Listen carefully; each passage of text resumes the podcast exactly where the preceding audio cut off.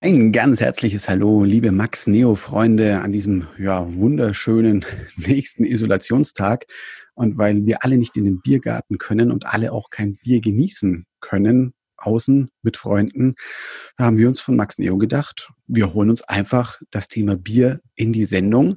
Und da freue ich mich ganz besonders, denn ich habe einen Gast aus dem schönen Oberfranken, und zwar den Buchautor, Sommelier Markus Raupach. Markus, freut mich, dass du da bist.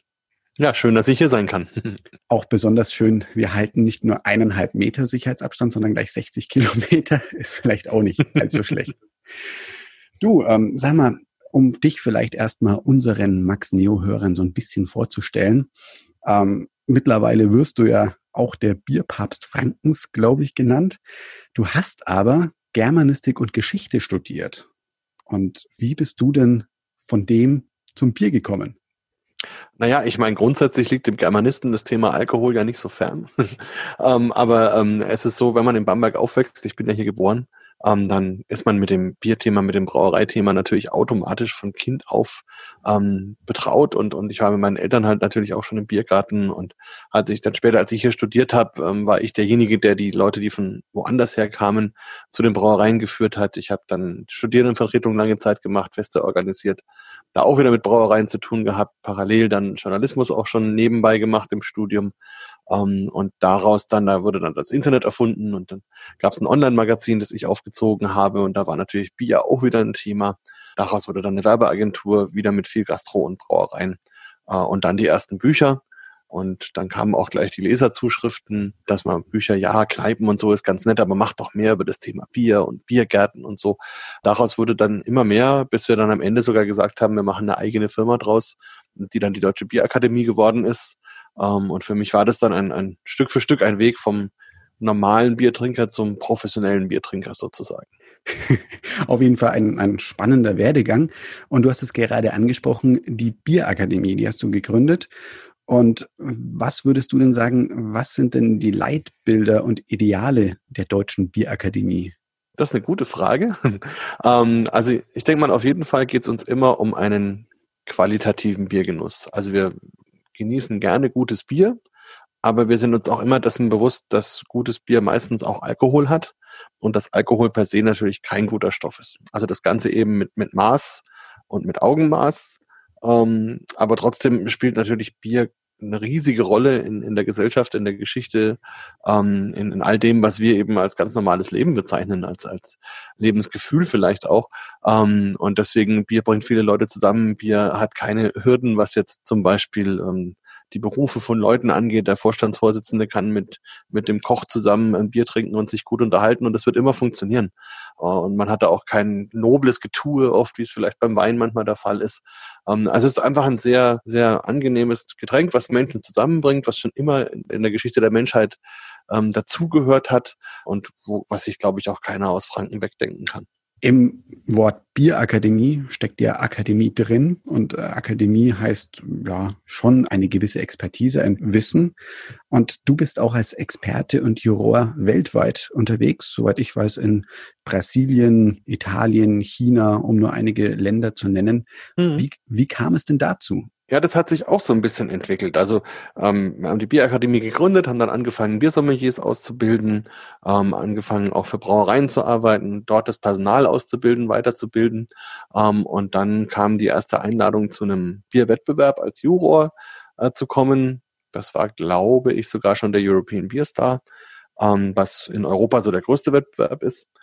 Äh, und da ist man dann als Juror am Tisch und bewertet Biere, die eingesendet worden sind. Und was dann eben passiert ist, wenn du bei so einem Wettbewerb bist und dich einigermaßen gut verhältst, ähm, lernst du ja die anderen Juroren auch kennen und die wiederum spielen teils auch mal wichtige Rollen bei anderen Wettbewerben.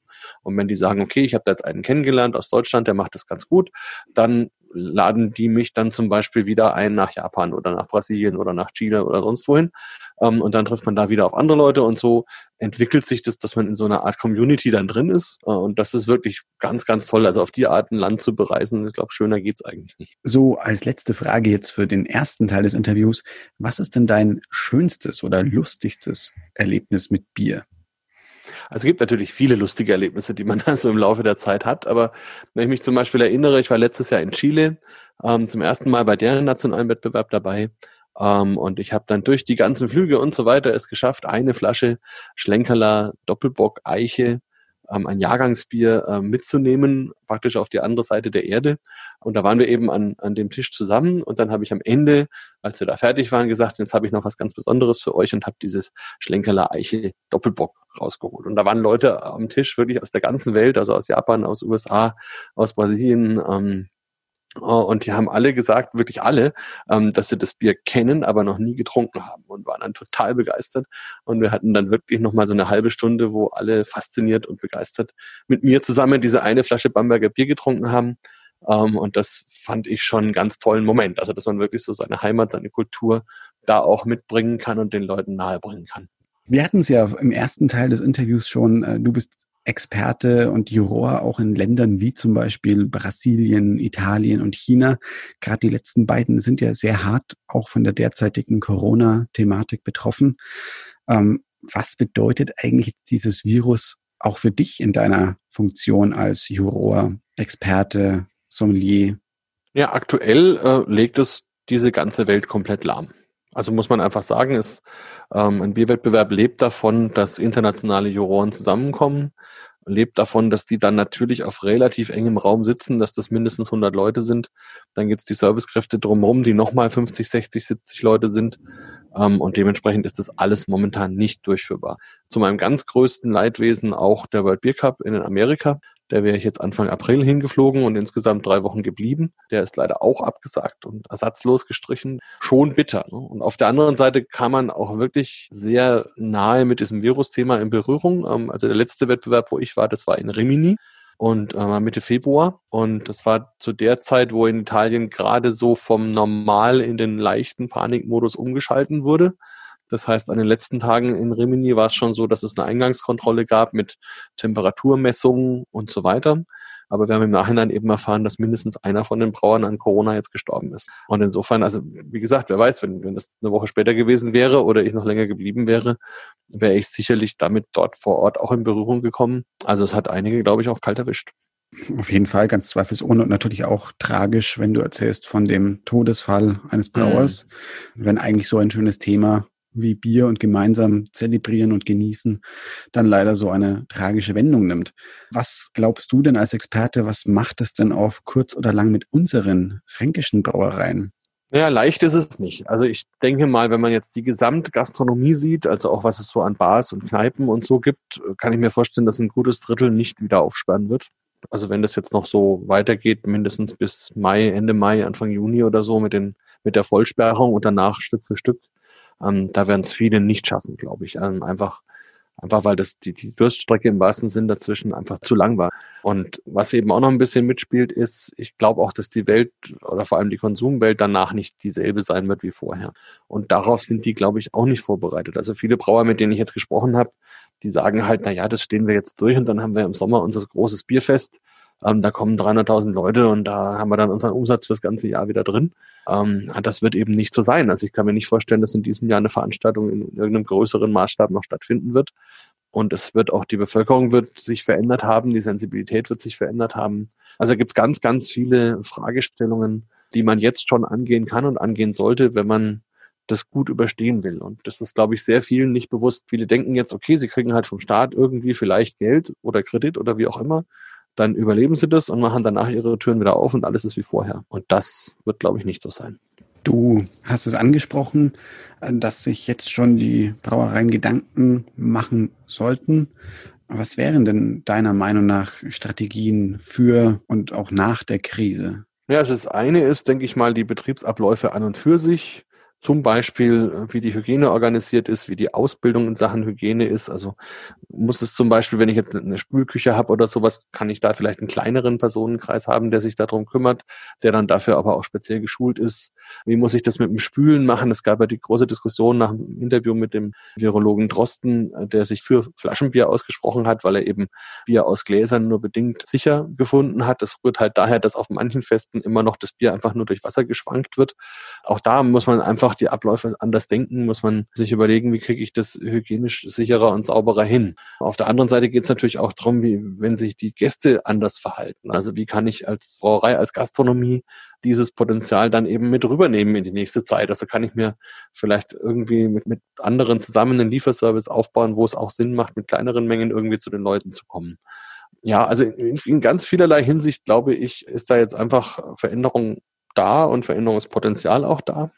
Aber ich denke, sicher ist, dass sich was ändern wird und dass sich was verändern wird ähm, und dass die Aufgabe für die Brauereien und Gastronomen nicht nur ist, einfach wieder aufzumachen, sondern eben sich auch an die neuen Situationen irgendwie anzupassen. Ja, dann würde ich doch sagen, fangen wir doch gleich mal an mit etwas ganz Typischen für Franken, dem Kellerbier. Was ist denn ein Kellerbier? Gar keine so leichte Frage, ähm, weil ähm, in Franken ist das natürlich völlig klar, ähm, auch wenn das so aus dem Bauch raus hat. Ähm, jemand, der von woanders herkommt, hat da immer ein großes Fragezeichen. Also im Grunde ist ein Kellerbier ein untergäriges Bier. Das heißt, es wird mit einer Hefe vergoren, die bei kalten Temperaturen arbeitet. Ähm, und es war deswegen nur möglich, weil dieses Bier eben im Keller gereift und gelagert und auch vergoren wurde und es dort eben in den Kellerräumen die Hefen gehalten haben, die eben bei kalten Temperaturen auch arbeiten. Ähm, warum ist das so wichtig? Früher, bevor man eben künstlich kühlen konnte, war Bier keine haltbare Geschichte. Das heißt, dass das Bier heute gebraut mit der normalen, damals üblichen obergärigen Hefe, die halt in der Luft ganz normal vorkommt. Und das war dann schon nach zwei bis drei Tagen hat es angefangen sauer zu werden und älter als eine Woche konnte es auf gar keinen Fall sein. Und erst mit dem Aufkommen dieser untergärigen, kalt vergorenen Biere war es möglich, Biere länger aufzuheben oder Biere auch zu verkaufen und zu exportieren. Und die Brauereien, die das angefangen haben, das Ganze hat tatsächlich auch in Franken seinen Ursprung genommen. Dort wurde die Hefe zum ersten Mal auch verwendet. Ähm, und dort hat sich dann in jeder Brauerei ein Bierstil herauskristallisiert, den die am besten machen konnten. Und jetzt würde ich sagen, feuerfrei zum Thema Pilz. Ja, Pilz, ein, ein polarisierendes Bier sozusagen, weil es natürlich davon lebt, eine gewisse Bittere zu haben. Ähm, und manche mögen das, manche mögen es nicht. Die Geschichte ist ganz spannend, denn es kommt eigentlich tatsächlich aus Tschechien, aus dem heutigen Tschechien, von dem Ort Pilsen. Damals, also wir sind da in den 1840er Jahren, ähm, war das ein Teil von Österreich-Ungarn und man wollte dort einfach mal so ein Bier haben, wie es die Bayern auch gebraut haben. Also ein lagerfähiges, untergäriges, schönes Bierchen. Und vorher hat man da so eine Art Weißbier gebraut, nicht wirklich sehr schmackhaft und vor allem relativ schnell auch sauer. Sie haben sich dann ein neues Brauhaus geleistet, haben einen Brauer aus Bayern engagiert, der das dann machen sollte und er hat mit den Rohstoffen vor Ort experimentiert. Und der Unterschied ist, dass es dort in Pilsen eine andere Art des Melzens gab. Es gab andere Hopfen und vor allem auch ein anderes Wasser, als es zum Beispiel in München oder in anderen bayerischen Gegenden üblich war. Und aus dem Zusammenspiel dieser Rohstoffe wurde dann plötzlich ein helles, recht bitteres Bier. Noch dazu ein filtriertes Bier. Und das war dann ein Punkt, ähm, was wirklich zu diesem Zeitpunkt was ganz, ganz Neues war. Man kannte bisher eher die dunkleren Biere, die malzbetonten Biere und jetzt hatte man auf einmal so was Helles, Hopfiges. Und das war in Pilsen sehr schnell sehr beliebt, wurde auch schnell zum Exportgut. Es konnte dann erstmal nur dort nachgebraut werden, wo man auch so ein Wasser hatte wie in Pilsen, nämlich ein sehr weiches Wasser. Und da kommen dann so Orte ins Spiel, die wir alle kennen, also Radeberg, Jever, Wernesgrün, ähm, also wo auch heute noch die großen Pilzbrauereien sitzen. Ähm, und erst in der modernen Zeit ist es möglich geworden, Pilz überall zu brauen, weil die Brauereien eben jetzt eine Wasseraufbereitung haben und ihr Wasser so verändern können, dass es so ein ähnliches Wasser ist wie in Pilzen. Dann sage ich lieben Dank, Markus, für die Aufklärung zum Thema Pilz. Und ja, schön, dass wir in Franken das mittlerweile auch brauen können. Und jetzt würde ich sagen, klären wir mal das Thema Weizen. Was ist ein Weizen und was macht es aus, Markus? Ja, das Weizen ist ein ganz, ganz spannender Bierstil. Nicht zuletzt deswegen, weil er in Bayern, wenn man das Bayern als Gesamt nimmt, ähm, das beliebteste Bier ist und das am meisten hergestellte Bier. Im Rest von Deutschland ist das Pilz, aber in Bayern ist es eben das Weizen. Und was macht es aus? Also wie der Name schon sagt, Weizenmalz. In normalen Bieren ist in der Regel immer nur Gerstenmalz drin und beim Weizenbier sind es eben mindestens 50 Prozent Weizenmalz. Das kommt aus der Geschichte, aus der Tradition, denn eigentlich ist der Weizen ja ein Brotgetreide. Und es gab viele Zeiten, in denen war die Versorgung mit Weizen schwierig, schlechte Ernten, Kriege und so weiter. Da hat man dann eben unter anderem Gesetze gemacht, wie auch das heutige Reinheitsgebot, wo man vorgeschrieben hat, dass man eben zum Bierbrauen nur die Gerste nimmt und den Weizen den Bäckern lässt fürs Brot. Und nur in Gegenden, wo es so viel Weizen gab, dass das kein Problem dargestellt hat, wie zum Beispiel in der Donauecke, weil die Böden einfach sehr, sehr fruchtbar waren, dort konnte man dann trotzdem Weizenbier brauen, weil es einfach den Mangel nicht gab. Ähm, und die Weizenbiere zeichnen sich durch sehr viel Schaum und durch ein sehr fruchtiges Aroma aus. Also jeder, der schon mal einen Weizen in der Hand oder am Mund hatte, wird so ein, so ein fruchtiges, für viele so ein bisschen bananiges, frisches Aroma haben. Deswegen ist es auch so ein Sommerbier, ein angenehmes, schönes Bier. Das macht das Ganze natürlich ganz, ganz spannend. Außerdem ist es ein unfiltriertes Bier, sprich, da ist noch die Hefe drin. Und das ist auch so ein bisschen der, der zweite Knackpunkt, denn es ist eine andere Hefe, die hier arbeitet. Das ist die alte Hefe, die obergärige Hefe, die bei warmen Temperaturen arbeitet. Ähm, und deswegen ist das Weizen auch der älteste Bierstil, den wir so in Deutschland haben, unter den normalen Bieren, der sich erhalten hat. Und bei uns eben, Gott sei Dank, schön frisch, schön fruchtig, perfekt zur Weißwurst, ähm, perfekt im Sommer im Biergarten, also wunderbar. Und das Kristallweizen dagegen ist dann aber filtriert, oder weil es so klar ist? Es war so, dass äh, so Anfang des 20. Jahrhunderts es aufkam, Biere zu filtrieren. Und dann war es so, wenn die Leute eben angeschaut haben, was sie da im Glas haben, war das vorher immer so eine Brühe irgendwie und auf einmal war das ein klar filtriertes, schönes, strahlendes Getränk. Und das hatte man am Anfang nur mit dem Pilzbier, deswegen wurde das auch so beliebt. Aber so ab dem Zweiten Weltkrieg danach hat man das auch versucht, zum Beispiel mit dem Weizen zu machen. Also das Weizen, das normalerweise klassisch trüb ist, weil die Hefe drin ist, zu filtrieren und daraus dann ein klares Weizen zu machen. Das hat man zuerst Champagnerweizen genannt um nochmal diese Wertigkeit eben nach oben zu bringen. Dann haben die Franzosen sich beschwert, weil Champagner ja ihnen gehört. Dann haben sie auch recht bekommen und deswegen wurde es dann zum Kristallweizen. Mittlerweile, in den 80er, 90er Jahren kam dann die Biowelle auf, ähm, stehen alle Leute wieder auf unfiltrierte äh, Biere. Deswegen ist das Kristallweizen ziemlich wieder verschwunden aus unserer Bierwelt.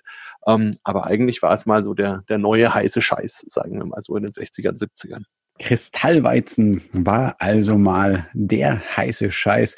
Und jetzt geht's um Bockbier. Markus, was ist Bockbier? Woher kommt Bockbier? Und warum ist es so stark?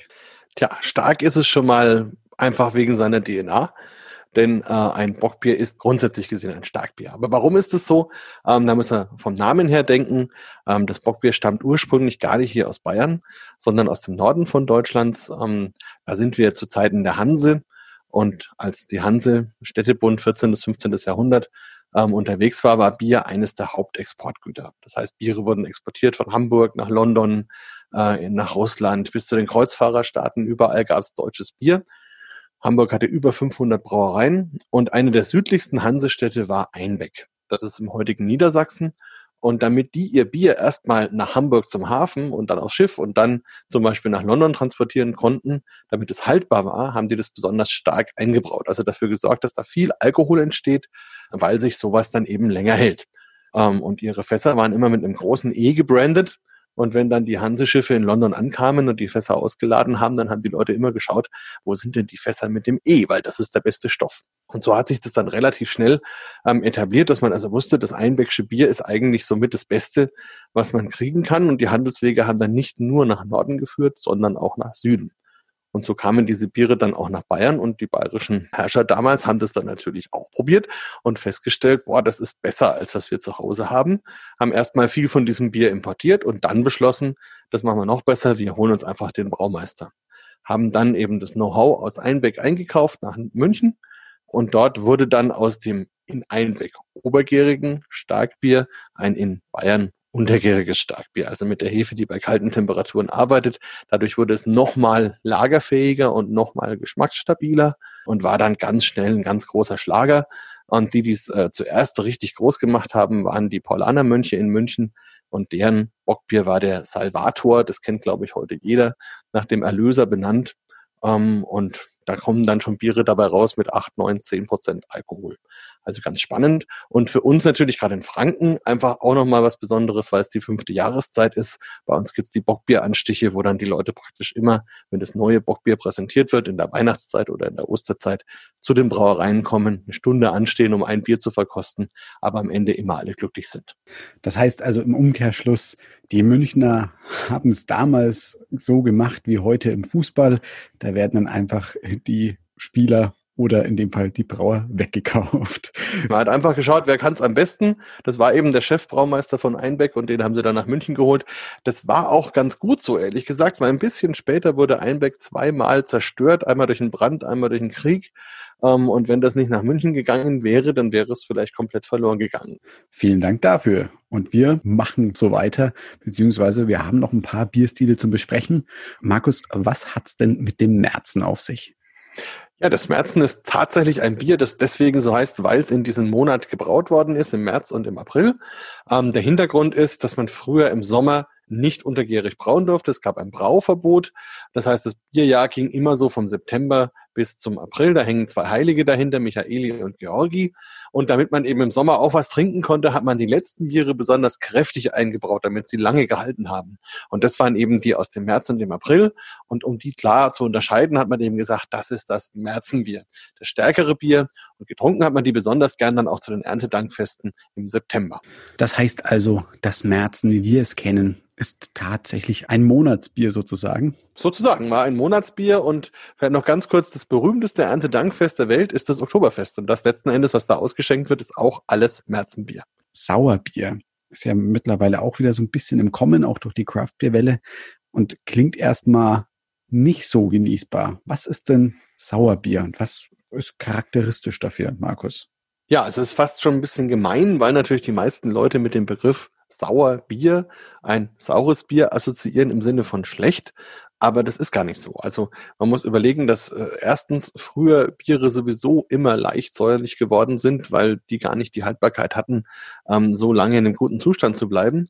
Äh, und zweitens eigentlich Säure für uns ja was ist, was wir mögen. Wenn man zum Beispiel an Wein denkt, ähm, da hat keiner ein Problem damit, dass, dass der Traubenmost eben auch Säure bekommt, während er vergärt. Und so ist es bei den Bieren eben auch. Und vor allem die historischen Bierstile haben diese Säure noch und die kann sehr edel und sehr angenehm sein, wie sie eben in einem Champagner, in einem Wein genauso sein kann. Und da gibt es eine Bierkultur auf der Welt, nämlich die belgische Bierkultur. Dort hat sich das bis in heutigen Tag noch erhalten. Also sprich, da gibt es auch wirklich Brauereien, die gezielt nur solche Biere herstellen. Das ist dann meistens so, dass die das ähnlich wie Wein eben machen. Die geben die Biermaische nach zum Vergären in ein Holzfass ähm, und dann lagert es in diesem Holzfass über Jahre, wird später mit anderen Bieren aus anderen Holzfässern verschnitten und am Ende kommt dann eben ein ganz spezielles Bier dabei raus, das auch nicht reproduzierbar ist, ähm, weil man eben diese eine Mischung aus diesen verschiedenen Fässern ja auch nur einmal herstellen kann und es schmeckt auch jedes Mal anders. Wir kennen allerdings solche Bierstile auch aus Deutschland. Wenn man zum Beispiel die Berliner Weiße äh, sich äh, vorstellt oder die Leipziger Gose, ähm, nur bei der Berliner Weiße ist es so, da haben die meisten Leute was im Kopf, was mit Sirup getrunken wird. Also entweder rot mit Himbeeren oder grün mit Waldmeister. Das ist aber gar nicht so. Eigentlich war das ein Bier, wo man keinen Sirup reingekippt hat, sondern wo man ganz bewusst das auch als leicht säuerliches Bier getrunken hat kriegt man heutzutage wieder in Berlin. Also die kleinen Craftbrauer und sowas haben das mittlerweile wieder für sich entdeckt, machen da tolle Biere.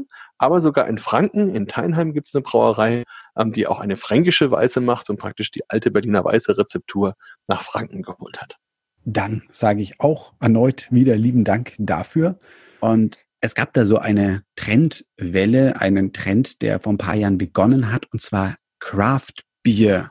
Da seid ihr vielleicht beim Einkaufen schon mal irgendwie drüber gestolpert. Aber was genau hat es eigentlich mit Craft Beer auf sich, Markus? Ja, Craft Beer ist im Grunde bei uns gar nicht definiert. Es, eigentlich steckt eine Idee dahinter, nämlich ein Bier zu machen, wo man sagt, das ist bewusst weit weg von einem Mainstream-Bier. Es kommt aus Amerika. Dort ist das Mainstream-Bier ein sehr leichtes, helles Bier mit relativ wenig Aroma. Bud Light zum Beispiel kennen die Leute. Ähm, in Deutschland ist es gar nicht so, dass wir so ein Mainstream-Bier haben. Also es trinken zwar viele Leute Pilz, aber selbst das ist viel geschmackvoller als das, was es da in Amerika als Mainstream-Bier gibt. Trotzdem hat sich es bei uns durchgesetzt zu sagen, okay, okay, wir machen besondere Biere, vielleicht auch, wo der Brauer eine bestimmte Idee dahinter hat, eine bestimmte äh, Rezeptur verfolgen will, vielleicht auch historische Biere machen will. Ähm, und vielleicht ein wichtiger Mythos, den wir hier gleich mal aufräumen können, Craft Beer ist zu 99,9 Prozent reinheitsgebotskonform, weil es eben ganz bewusst auch um historische Biere geht. Ja, lieben Dank, Markus, dafür. Aber was sind denn dann so Craft-Biere, die sich die Brauer gerne mal vornehmen? Na, die haben sich gedacht, wir nehmen ganz bewusst aromatisch extremere Biere und da bietet sich einerseits ein sehr hopfenaromatisches Bier an, da sind wir dann beim Pale Ale und beim IPA und andererseits ein sehr malzaromatisches Bier an, da sind wir dann beim Porter und beim Stout. Ja, dann würde ich doch einfach sagen, wir kümmern uns auch um diese Bierstile und ja, reißen wir mal so ein bisschen in die Ferne. Und zwar ist ja so ein modernes Ding, zumindest bei uns, IPA und Pale Ale. Was hat's denn damit auf sich, Markus? Ja, im Grunde ganz spannend. Das sind eigentlich zwei Geschichten, die da dahinter stecken. Die eine Geschichte ist die klassische des Pale Ale und des IPA. Und da muss man einfach verstehen, dass sich jede Bierkultur auf der Welt gleich entwickelt hat. Also wenn man bei uns in Deutschland guckt, wir haben helle Biere, wir haben dunkle Biere, wir haben bittere Biere und wir haben röstaromatische Biere. Und genauso ist es in England auch. Und was halt bei uns ein helles geworden ist und ein Pilz, das wurde in England eben ein Pale Ale und ein IPA. Im Grunde also ganz unspektakulär. Und wenn man heute noch nach England fährt und dort ein klassisches Pale Ale oder IPA trinkt, dann erinnert einen das auch sehr stark an das, was wir als Helles und als Pilz bezeichnen. Spannend spektakulär ist natürlich der Name India Pale Ale. Das kommt eben daher, dass man tatsächlich ähm, mal versucht hat, Biere auch zu brauen, speziell für den Export nach Indien. Und da war es dann so, die sollten ein bisschen kräftiger sein, damit sie den Transport überstehen. Trotzdem hat dieser Handel gar nicht so die große Rolle gespielt, aber damals war natürlich auch Storytelling schon relativ wichtig und so hat man das Bier eben relativ schnell mit diesem Label versehen, India Pale Ale. Bei uns würde man vielleicht Export dazu sagen ähm, und dass die Leute verstanden haben, das ist die kräftigere Variante, weil für unsere Kolonien in Indien gedacht. Ähm, getrunken wurde es aber zu drei Vierteln schon in England äh, und gar nicht erst nach Indien transportiert. Also das ist die eine Geschichte und die andere Geschichte ist das, was in der modernen Craft Beer Welt draus geworden ist. Ähm, denn da muss man sich wiederum vorstellen, in den USA 90er, Nuller Jahre ist die Heimbrauerszene explodiert ähm, und die haben natürlich viel mit Bierstilen experimentiert und eben gerade mit dem Pale Ale, mit dem IPA als klassischen englischen Bierstilen und haben da vor allem sehr viel mit Hopfen experimentiert und sich eine alte Sache zunutze gemacht. Früher hat man nämlich, wenn das Bier fertig war und schon anfangen, angefangen hat, leicht sauer zu werden, hat man schnell noch ein bisschen Hopfen drauf, damit man das gar nicht so schmeckt und das Ganze wieder ein bisschen aromatisiert. Ähm, und das musste man dann natürlich nicht mehr, weil man besser brauen konnte. Aber die Craftbrauer haben gesagt, okay, das machen wir trotzdem, um da eben ganz viel Hopfenaroma in unser Bier hineinzubringen. Und moderne Hopfen haben eben Aromen, die zum Beispiel nach Ananas, nach Mango, nach Litschi, nach Erdbeere verschiedenste Aromen haben können. Und wenn ich die gezielt nochmal in das fertige Bier gebe und das praktisch wie bei einem Tee nochmal ziehen lasse mit Hopfen, dann können diese Aromen rübergehen. Und da hat sich ganz besonders eben das IPA als India Pale Ale, als Craft Beer Stil etabliert und steht eben für ein sehr hopfiges, sehr fruchtiges, sehr aromatisch intensives Bier, was bei uns viele Leute begeistert hat, weil wir dieses Aroma in der deutschen Bierwelt so gar nicht mehr gekannt haben. Heute werden wir quasi aufgeklärt vom Experten Markus Raupach und wir hatten uns vorhin schon ein bisschen über Export und Import Biere aus dem englischsprachigen Raum unterhalten. Und mich würde jetzt mal interessieren, Markus, was sind denn Porter und Stout so für Biere? Porter und Stout sind ganz faszinierende Biere, denn im Grunde sind es so die ersten modernen Bierstile, die auf der Welt jemals entwickelt worden sind. Man muss sich vorstellen, ähm, grundsätzlich waren die Biere früher immer eher dunklere Biere, hat was damit zu tun, dass das Malz über offenem Feuer getrocknet wurde und wenn es eine dicke Schicht Malz war und man wollte, dass der oberste Teil dieser Schicht auch schön trocken wird, dann ist der unterste Teil der Schicht, das ziemlich nah am Feuer dran war, ziemlich verbrannt. Und wenn man das später dann gemischt hat, dann waren immer so viele angebrannte oder dunkle Körner dabei, dass das Bier relativ dunkel oder braun wurde. Also das waren auch die ganz normalen Biere, sowohl in Deutschland als auch in England. Und ähm, normalerweise hat man dann, wenn man ein Bier gebraut hat, das Malz genommen, Wasser dazugegeben, einmal das Ganze vermischt, dann das Wasser rauslaufen lassen und daraus dann ein Bier gemacht. Das hat natürlich aus dem Malz sehr viel Inhaltsstoffe mitgenommen, war dann ein sehr kräftiges Bier. Und man hat dann dasselbe Malz, das man schon mal verwendet hat, nochmal genommen, wieder Malz, wieder Wasser dazugegeben und ein neues Bier wieder draus gemacht. Das war schon wieder leichter, weil natürlich das Malz schon mal ausgelaugt war. Und meistens hat man das dann sogar noch ein drittes Mal gemacht. Also man hat im Grunde aus einer Menge Malz mindestens drei verschiedene Biere hergestellt. Ähm, und die Engländer waren dann die ersten, die auf die Idee gekommen sind, eigentlich ist das Blödsinn, sondern wir nehmen unser Malz und laugen das einmal ordentlich aus mit Wasser, nehmen so viel wie möglich Inhaltsstoffe raus und machen daraus dann auch nur ein Bier. Und das war dann das Porterbier. Porter kommt der Name daher, dass es für die Träger gedacht war. Das heißt, es gab in England damals, wir sind im 17., 18. Jahrhundert, ähm, die Stütze der Gesellschaft waren die Leute, die den ganzen Tag Waren oder Dienstleistungen oder Briefe oder was weiß ich von A nach B transportiert haben. Und das waren eben die Träger, die Porter. Und die sollten bei ihrer Arbeit möglichst nicht Pause machen. Also nicht sich hinsetzen, gemütlichen Brot essen oder so, sondern die sollten am besten nebenbei ihre Nahrung trinken können. Man braucht ein besonders nahrhaftes Bier. Und das war eben auch dieses Porterbier und daher kommt auch der Name Porter. Als es dann sich so eingeführt hat in England, überall das Porterbier gab, ähm, hat man auch angefangen, das Porterbier zu exportieren. Export hieß damals aber von London zum Beispiel nach Irland. Und weil das wieder etwas kräftiger sein musste, damit es die Reise überstanden hat, hat man das starkes Porter genannt. Und auf Altenglisch heißt stark Stout, also ein Stout Porter. Und das wurde dann, wie gesagt, von London nach Irland exportiert, auch nach Dublin. Und dort hat ein schlauer Brauer sich dann überlegt, also was die Londoner können, das kann ich auch. Und hat dann seine Brauerei in Dublin aufgemacht. Die kennt heute jeder, die Guinness Brauerei. Ähm, und hat dann dort auch ein Stout Porter gemacht, gerade für den Export. Und innerhalb kürzester Zeit hat er dann mehr Bier von Irland nach London exportiert als andersrum. Und daher rührt auch dieser große Name und der große Bekanntheit ähm, von der Brauerei, die sie heute auch immer noch hat. Und wir haben uns gerade ein bisschen über Biertrends und Craftbier unterhalten. Ja, du sag mal, Markus, was glaubst du, was wird denn der nächste große Trend beim Bierbrauen? Ja, ich denke mal, ähm, was jetzt wirklich angesagt ist, ist vor allem alkoholfreies Bier. Also man hat jetzt alle möglichen Bierstile gemacht, auch sehr, sehr starke Biere. Und jetzt muss man sich einfach auch dem Trend stellen, dass einerseits mit dem Thema Autofahren natürlich die Leute wesentlich weniger Alkohol trinken wollen und dürfen und andererseits immer mehr Menschen auch aus gesundheitlichen Gründen sagen, ich will auf den Alkohol verzichten. Und da brauchen Brauereien Antworten und das wird jetzt gerade vor allem international sehr, sehr stark gemacht. Es gibt Brauereien, die wirklich ausschließlich alkoholfrei brauen und da auch schon richtig gute Ergebnisse haben und es wird immer besser werden. Und ich glaube, dass wir da wirklich in den nächsten Jahren einen massiven Anstieg haben, sowohl was die Vielfalt angeht, als auch was den Marktanteil angeht und natürlich auch was den Geschmack angeht, denn das ist bei uns in Deutschland noch nicht überall perfekt. Und wie groß schätzt du denn die Chancen ein, dass irgendwann mal ein alkoholfreies Bier genauso schmecken kann wie eins mit Alkohol? Ja, ganz genauso schmecken können wird es nicht.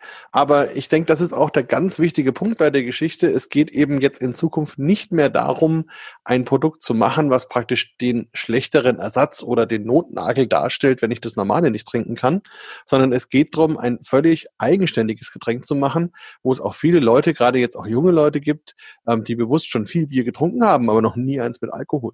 Und dementsprechend brauchen die nicht einen Ersatz, sondern sie brauchen einfach ein eigenständiges, gutes Getränk. Und darum geht's, ähm, da wirklich was zu machen, was eben auch selbst schmeckt, eigenen Geschmack durchaus hat und sich gar nicht mehr vergleichen lassen muss, sondern einfach sein eigener Stil ist. Lieben Dank dafür. Und ich würde sagen, wir kommen jetzt eigentlich zum absoluten Highlight des Tages, oder? Absolut. Ich freue mich schon drauf. Ja, ich mich auch, denn wir haben uns nämlich gedacht, wie können wir diese Sendung heute, den Bierthementag aufziehen? Und dann kam Markus auf die Idee, Mensch, wir könnten doch so einen kleinen Verkostungs-Crashkurs machen. Und das wirklich was ganz Besonderes, denn normalerweise, wenn gerade nicht ein Virus unseren Lebensalltag bestimmt, da gibt es solche Kurse und Seminare eben im Rahmen der Bierakademie und die kosten was. Und ihr könnt ja heute mal quasi einen Crashkurs gratis mitmachen. Das ist doch mal was. So, äh, Markus, dann, dann erklär uns doch mal ganz kurz, was hast du denn jetzt mit uns vor? Ja, ich habe mir gedacht, was jeder zu Hause haben sollte, ist eine Schokolade und auch ein Bier.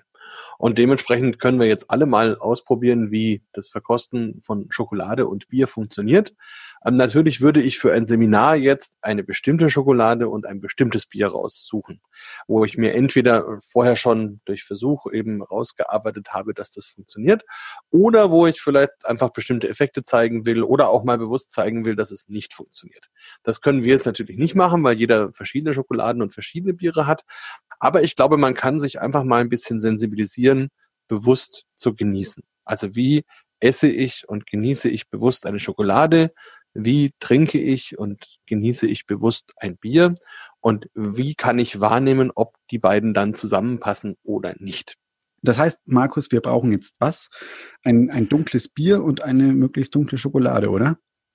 Zum Beispiel, aber ich würde es sogar offener machen. Also nehmt euch ein, ein Bier, was ihr da habt, und nehmt euch eine Schokolade, die ihr da habt. Okay, das heißt, wir halten das ziemlich offen. Ich habe jetzt hier schon mal was vorbereitet. Neben mir eine Tafel Schokolade und, was natürlich nicht fehlen darf, ein, ein Bierchen.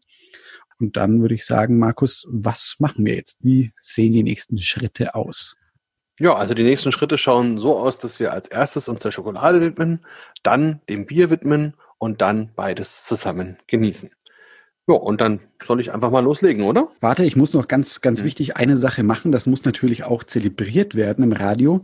Und zwar das hier. Ich signalisiere, dass ich bereit bin. Achtung. So. Jetzt. jetzt können wir los. Wunderbar. Also ich nehme jetzt als erstes mal meine Schokolade, packe die aus, öffne das und nehme mir jetzt einfach mal, das ist so eine klassische Rippe, wie man das kennt, nehme mir da mal zwei so Stückchen und eins breche ich ab und sage jetzt gleich, was ich tue und dann mache ich es auch. Und zwar nehme ich das in den Mund. Und wichtig ist, so normalerweise, wenn die Leute Schokolade essen, dann kommt die in den Mund, da wird ein, zwei Mal drauf rumgebissen, runtergeschluckt, fertig. Das hat natürlich mit Genuss nicht viel zu tun sondern Schokolade will wirklich genossen werden. Das bedeutet, man nimmt das Stück Schokolade in den Mund und man kann schon vorher, wenn man das zum Beispiel bricht, jede Schokolade hört sich anders an, wenn sie bricht. Ähm, wenn man sie dann anlangt, hat die jede Schokolade auch eine andere Oberfläche, eine andere, andere haptische Wahrnehmung. Und dann tue ich das in den Mund und habe das dann im Mund und lasse die Schokolade langsam schmelzen. Und während die schmilzt, entfaltet sie ihre Aromen. Also wenn ich jetzt eine Bitterschokolade habe zum Beispiel, dann habe ich nur Kakaomasse und Zucker. Das heißt, da entfalten sich natürlich die Süße, aber nach und nach auch die Aromen aus dem Kakao. Das sind Röstaromen, das sind eben klassische Kakaoaromen. Das kann auch ins Fruchtige gehen. Da kann man so kirschige Aromen zum Beispiel wahrnehmen und sowas, manchmal auch ein bisschen Säure. Das ist ganz spannend. Habe ich eine Milchschokolade, dann ist da neben dem Zucker und der Kakaomasse eben auch noch Milchpulver drin. Ähm, da kommen dann Laktose, solche Aromen, die Milcharomen, das Ganze wird weicher, wird geschmeidiger. Es ist weniger von den Röstaromen drin, deutlich weniger Kakaomasse, ungefähr genauso viel Zucker, also das verändert sich nicht, sind immer so um die 50 Gramm. Ähm, und wenn ich eine weiße Schokolade habe, vielleicht der eine oder andere von euch steht da drauf, ähm, da ist es so, dass eben die Kakaomasse getrennt wird. Das heißt, die festen Bestandteile von der Kakaobohne kommen raus und nur die Kakaobutter kommen in die Schokolade. Und dafür kommt dann noch ein größerer Anteil Milchpulver dazu. Also habe ich im Grunde nur Kakaobutter, Milchpulver und Zucker. Das heißt, ich habe fast keine Röstaromen mehr, dafür aber noch mehr von dieser Geschmeidigkeit, noch mehr von diesen milchigen Aromen. Und insgesamt entfaltet sich das dann eben, je nachdem, welche Schokolade ihr jetzt habt, im Mund und nach und nach erfüllt der ganze Mund sich mit diesen Aromen. Und wenn ihr das so geschmeckt habt, dann dürft ihr auch gerne mal runterschlucken und einfach so ein bisschen nachfühlen, nochmal nachdenken, so an eure Geschmacksknospen, paar Fragezeichen senken, wie senden, so wie ist das das, wie was bleibt da an Aroma, verändert sich das und wann ist es dann weg? Also wie lange ist es bei mir geblieben?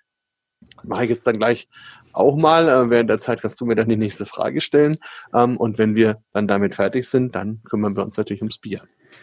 Okay, die nächste Frage. Ja, gibt es denn äh, aus Sommelier-Sicht irgendwas, das man wirklich schmecken sollte? Also ganz, äh, gibt es da eine Allgemeingültigkeit oder ähm, kann da jeder etwas ganz Individuelles schmecken? Also ganz individuell ist natürlich schwierig, weil der Grundstoff bei der Schokolade ist natürlich die Kakaomasse. Also das heißt, ähm, wer jetzt überhaupt keine typischen Kakaoaromen schmeckt, naja, der hat entweder eine falsche Schokolade gekauft oder hat wirklich in der Sensorik ein Problem. Hm, glaube ich aber nicht. Ähm, aber es ist zum Beispiel so, dass die meisten kommerziellen Schokoladen, also die klassischen großen Marken, die man aus dem Supermarkt kennt, enthalten eben nicht nur Zucker, Kakaobutter und Milchpulver, sondern die enthalten oft auch noch Vanille. Und das ist ein Aroma, das doch viele wahrnehmen. Ähm, das wird deswegen reingetan, ist zum Beispiel auch in vielen Broten drin, ähm, weil Leute das eben als angenehm empfinden. Vanille ist immer so ein, so ein Hübschmacher sozusagen. Das mögen alle Leute gerne. Ähm, und das äh, werden viele wahrscheinlich wahrnehmen, wenn sie die Schokolade schmecken, dass eben so dieser leichte vanillige Ton da auch mit drin ist. Und Vanille ist relativ nah sensorisch an Karamell. Also sprich, viele werden vielleicht auch so ein leichtes Karamellaroma schmecken. Und dann kommen wir eben schon so rüber ins Röstige. Wer eine dunkle Schokolade hat, für den sind vielleicht auch so Aromen drin, die an Kaffee erinnern, an Espresso oder vielleicht so an frische Kaffeebohnen, wenn man da drauf rumkaut. Ähm, das kann durchaus sein. Ne? Und wer die weiße Schokolade hat, der hat dann eher wirklich dieses buttrige, ja, eher, eher wirklich milchige Aroma äh, und sehr süße. Und da ist dann relativ wenig Kakao an sich zu schmecken. Ja, wunderbar, aber ohne dass ich jetzt äh, ungeduldig äh, wirke. Ja, ja, wir müssen weitermachen, ich weiß, ja, ich weiß. Nein, nein, aber wann kommt, wann kommt endlich das Bier ins Spiel? Ja, genau, jetzt. Also, ja, weil der Trick ist ja der, ich muss die Dinge ja erstmal einzeln wahrnehmen, bevor ich das Zusammenspiel erleben kann. Okay. Also deswegen ist es ganz wichtig, dass ich mir jetzt erstmal einen Eindruck verschafft habe von der Schokolade. Und jetzt wissen wir, wie die schmeckt. Das ist schon mal gut. Und als nächstes machen wir jetzt das Bierchen auf, mache ich auch mal. So, und da ist es natürlich jetzt wieder genauso. Also ich kann bei einem Bier auch zum Beispiel vorher mal schauen, wie das ausschaut, ich sehe die Farbe, ich sehe den Schaum, ich kann dann reinriechen. Also ich habe jetzt zum Beispiel tatsächlich ein englisches Bier, ein IPA. Das hat sehr fruchtige Aromen für mich jetzt hier, so Mango, Litchi in diese Richtung. Aber wer jetzt zum Beispiel ein dunkles hat, der wird zum Beispiel auch wieder eher so Röstaromen riechen, vielleicht so keksig oder auch getreidige Aromen, vielleicht sogar Richtung Kaffee und, und Schokolade, je nachdem, was es eben für ein Bier ist. Hm, wenn er einen Weizen hat, der wird vielleicht fruchtige Aromen riechen nach Banane zum Beispiel, leicht Zitrusaromen, ähm, sowas kann man dann haben. Dann nimmt man den ersten Schluck und äh, bei dem ersten Schluck ist es so, dass man den immer ein bisschen im Mund lässt, damit er auch etwas wärmer wird, ein bisschen hin und her schwankt und dann im Mund runterschluckt und durch die Nase wieder ausatmet. Also wichtig, erst runterschlucken, dann durch die Nase ausatmen, sonst kann das ein bisschen kritisch werden. ähm, und dann auch wieder reinspüren, wie hat mir das denn jetzt geschmeckt? Wie war die bittere von diesem Bier? Man kann dann auch nochmal einen Schluck nehmen, das Ganze nochmal produzieren und schauen, okay, ähm, wie ist es denn am Anfang, wenn es in den Mund kommt? Da sind viele Biere erstmal ein bisschen süß. Und dann geht diese Süße meistens über, zum Beispiel in Honigaroma, in Getreidearoma ähm, und verwandelt sich Stück für Stück, bis es dann hinten raus leicht bitter wird. Und diese bittere nach dem Trinken bleibt dann oft im Mund, bleibt relativ lang und fängt dann an, den Mund so ein bisschen auszutrocknen. Und das ist eigentlich das Geheimnis eines guten Bieres, dass es nach dem Trinken den Mund so austrocknet, dass ich richtig wieder Lust bekomme, den nächsten Schluck zu nehmen. Und jeder Brauer, der das gut hinbekommt, hat natürlich was Gutes gemacht, weil dann kann ich auch viel Bier verkaufen unterm Strich. Also würde ich das nochmal probieren, einen Schluck nehmen und erstmal sich auf dieses Bier einlassen und das Bieraroma genießen. Muss ich jetzt auch nochmal schnell machen. Ja, ich, ich tue dir das mal jetzt hier nachmachen und schenke mir erstmal was ein.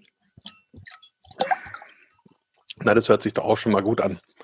Ja, na, das ist äh, schon so ein schönes Geräusch, ne? Das ist ähm, wunderbar. Ja, ich habe. Ja, äh, eben. Also Bier ist toll. Dem kann man sogar einfach nur zuhören und das ist schon toll. Ja, also faszinierend. Das stimmt. Ich habe sogar ein Glas aus einer. Naja, gut, wir hatten es vorhin über IPA, äh, über Pilz meine ich. Äh, mhm. Mein Glas äh, stammt auch aus Böhmen. Allerdings nicht aus Pilsen, sondern dem anderen großen Ort. Du weißt, welchen ich meine. Ah, Budweis. Oder Budvar. Boudoir, genau. Boudoir, so kann man es natürlich auch.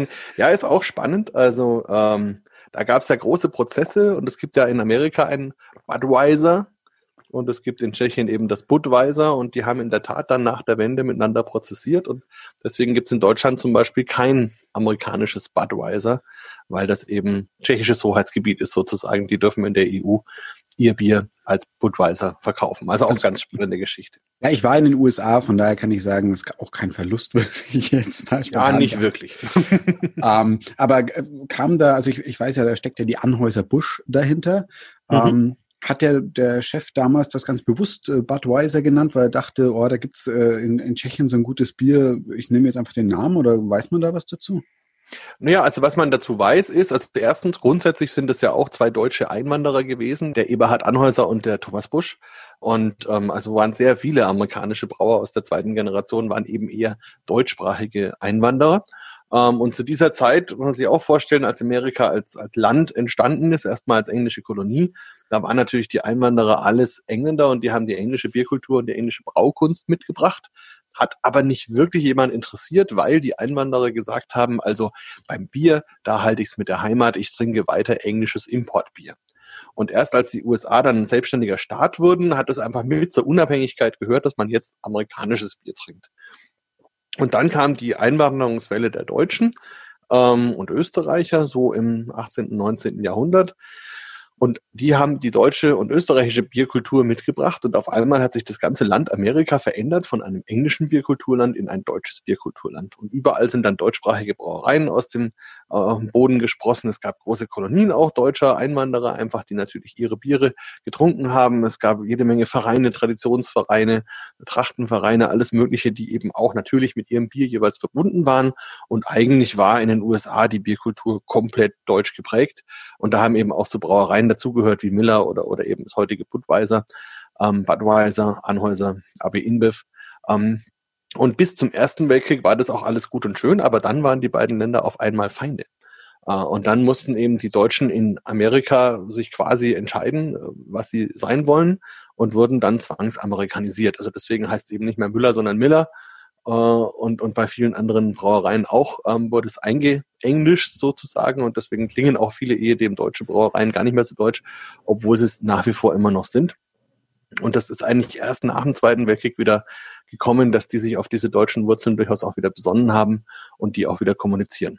Ich muss da immer an, auch an, an äh, Jüngling denken. Zum Beispiel, ja, einer der Protagonisten. Das habe ich, das habe ich äh, ganz oft in Tennessee bei einer Verwandten getrunken. Und ich fand das auch gar nicht so schlecht, dafür, dass es ja auch so ein, so ein Massenprodukt ist da drüben, zumindest in den Südstaaten eben.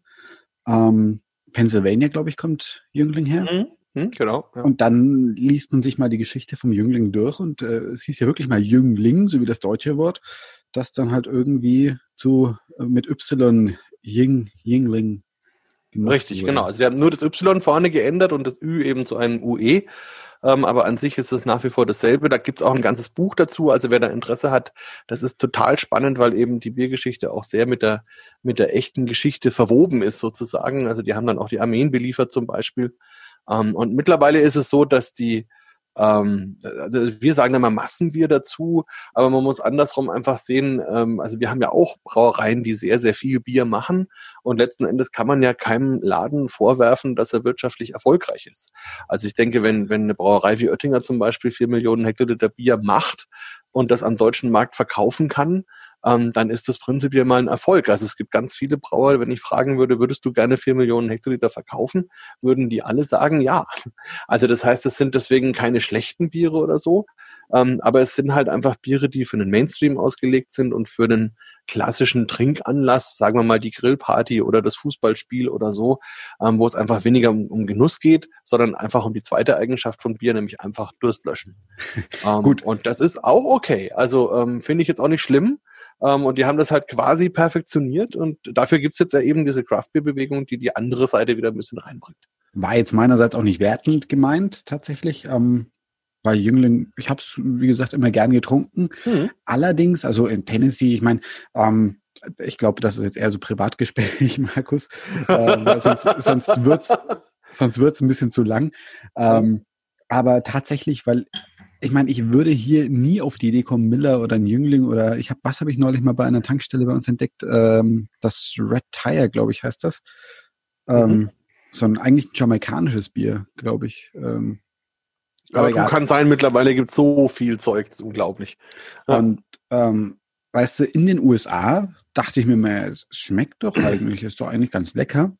Und in Deutschland, wenn ich mir da mal eins gekauft habe, einfach nur so aus nostalgischen Gründen, das hat nie geschmeckt. Und dann, klar, hat mir mal irgendjemand gesagt, ja Sven, überleg doch mal, wenn du in New Orleans bist, äh, in French Quarter, wenn es 90 oder 92 Prozent Luftfeuchtigkeit hat, wenn es 35 bis 38 Grad Celsius hat, mhm. hast du mhm. da Bock, irgendein Kellerbier oder ein Schwarzbier zu trinken? Oder ist so ein wässriges Miller, Bud Light, was auch immer, in der Hitze und in der Luftfeuchtigkeit nicht genau das Richtige? Und stimmt halt, stimmt halt mhm. tatsächlich, ne?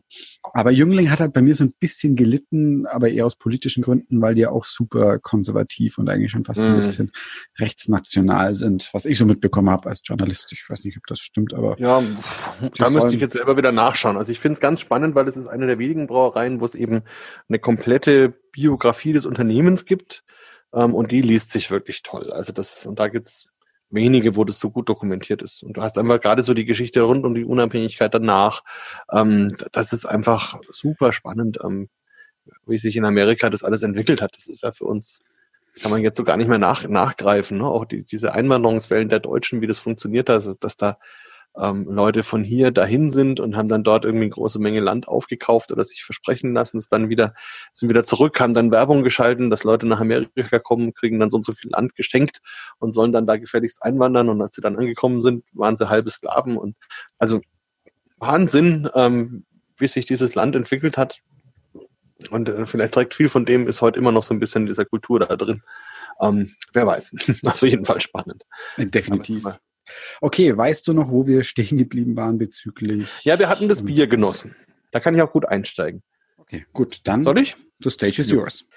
Ja, und jetzt haben wir also das Bier genossen, solo sozusagen, und jetzt geht's an die hohe Kunst. Also jetzt schauen wir mal, wie die beiden zusammenpassen. Bedeutet, ihr nehmt jetzt wieder ein Stück Schokolade, nicht zu wenig, also ruhig ein größeres Stück, ähm, gebt es in den Mund und lasst es wieder schön schmelzen.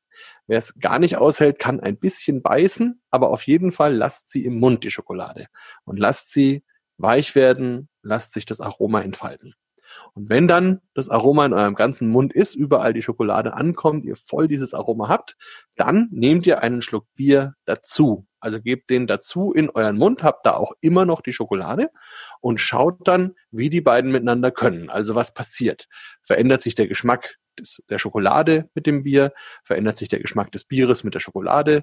Ist es insgesamt was Harmonisches? Also kann man das machen oder ist es schwierig? Ähm, wenn es harmonisch ist, ist es eher so, dass die beiden eine neue Einheit bilden und ein neues Geschmackserlebnis oder dass vielleicht eine überwiegt, die Schokolade überwiegt oder das Bier überwiegt. Wenn all die Gedanken so ein bisschen gelaufen sind, dann schluckt ihr runter und hört wieder so ein bisschen in euch, in eure Geschmacksknospen rein, wie der Nachhall so ist. Was dann vielleicht am Ende bleibt, ist es ein Zusammengeschmack oder ist es ein einzelner Geschmack des Bieres oder der Schokolade? Ähm, ja, und ganz am Ende, wenn es verklungen ist, dann stellt euch nochmal die Frage, war das für mich jetzt ein angenehmes Erlebnis oder nicht? Und das, darauf kommt es einfach letzten Endes ein bisschen an. Ähm, und es kann eben sein, dass ihr, wenn ihr jetzt eine ungünstige Kombination gewählt habt, jetzt die Erfahrung macht, okay, das ist vielleicht nicht die beste Kombination, dann probiert einfach eine andere Schokolade, ein anderes Bier. Ähm, da gibt es eine Menge erprobter Kombinationen, aber auch ein viel, viel weiße Flecken auf der Landkarte. Also lasst euch da nicht abschrecken, das kann man einfach probieren. Jetzt muss ich aber selber auch mal ran, weil ich meine Kombination jetzt auch zum ersten Mal probiere. So, das heißt, es ist quasi ein, ein, ein, eine Jungfernfahrt in doppelter Hinsicht, ein Verkostungsseminar oder ein, ein Sommelier-Seminar im Radio und auch noch in einer neuen Kombi. ja, und Markus, was sagt jetzt deine neue Kombination aus? Ja, also ich bin auch ganz überrascht, ähm, weil es ja so ist, dass normalerweise ich ja immer gezielt zum Schokoladier gehe und eben in meinem Bierkeller äh, Sachen rausnehme, die ich oft auch schon kenne oder wo ich mir vorstellen kann, dass es funktioniert. Jetzt durch die Umstände war ich ja gezwungen, einfach äh, was zu probieren, was ich noch nie hatte. Ähm, und ich hatte eine Vollmilchschokolade hier von unserem Schokoladier um die Ecke, wo ich noch eine Tafel vom letzten Seminar übrig hatte.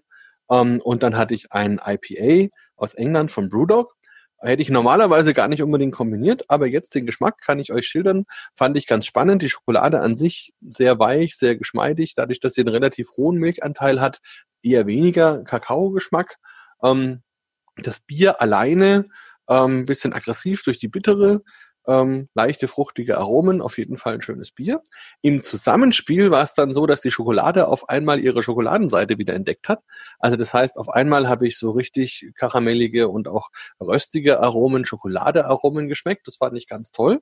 Und beim Bier war es so, dass die bittere gut zurückgegangen ist und die Fruchtigkeit sich betont hat. Das heißt, auf einmal war eine ziemlich starke Pfirsich-Orangennote da und das dann in Kombination mit diesem Röstaroma aus der Schokolade hat wunderbar gepasst. Ähm, ganz anders als erwartet, aber sehr schön und hat mir viel Spaß gemacht. Ja, dann sage ich vielen, vielen lieben Dank, Markus, dass du dir heute Zeit genommen hast, dass du uns einfach in die Welt des Bieres sowohl vom Fachwissen, aber auch vom Geschmack entführt hast. Und ja, wünsche dir alles Gute und würde mich freuen, wenn wir uns mal wieder hören. Ja, auf jeden Fall. Das hat mir auch viel Spaß gemacht und ich wurde ja praktisch gezwungen, auch mal für mich wieder neue Wege zu gehen. Das finde ich immer ganz toll. Und insofern, ja, freue ich mich auch aufs nächste Mal und wünsche allen da draußen eine schöne und gesunde Zeit. Lieben Dank, Markus und liebe Max Neo-Freunde. Wenn ihr mehr zur Bierakademie wissen wollt, könnt ihr gerne mal reinklicken auf www.bierakademie.net.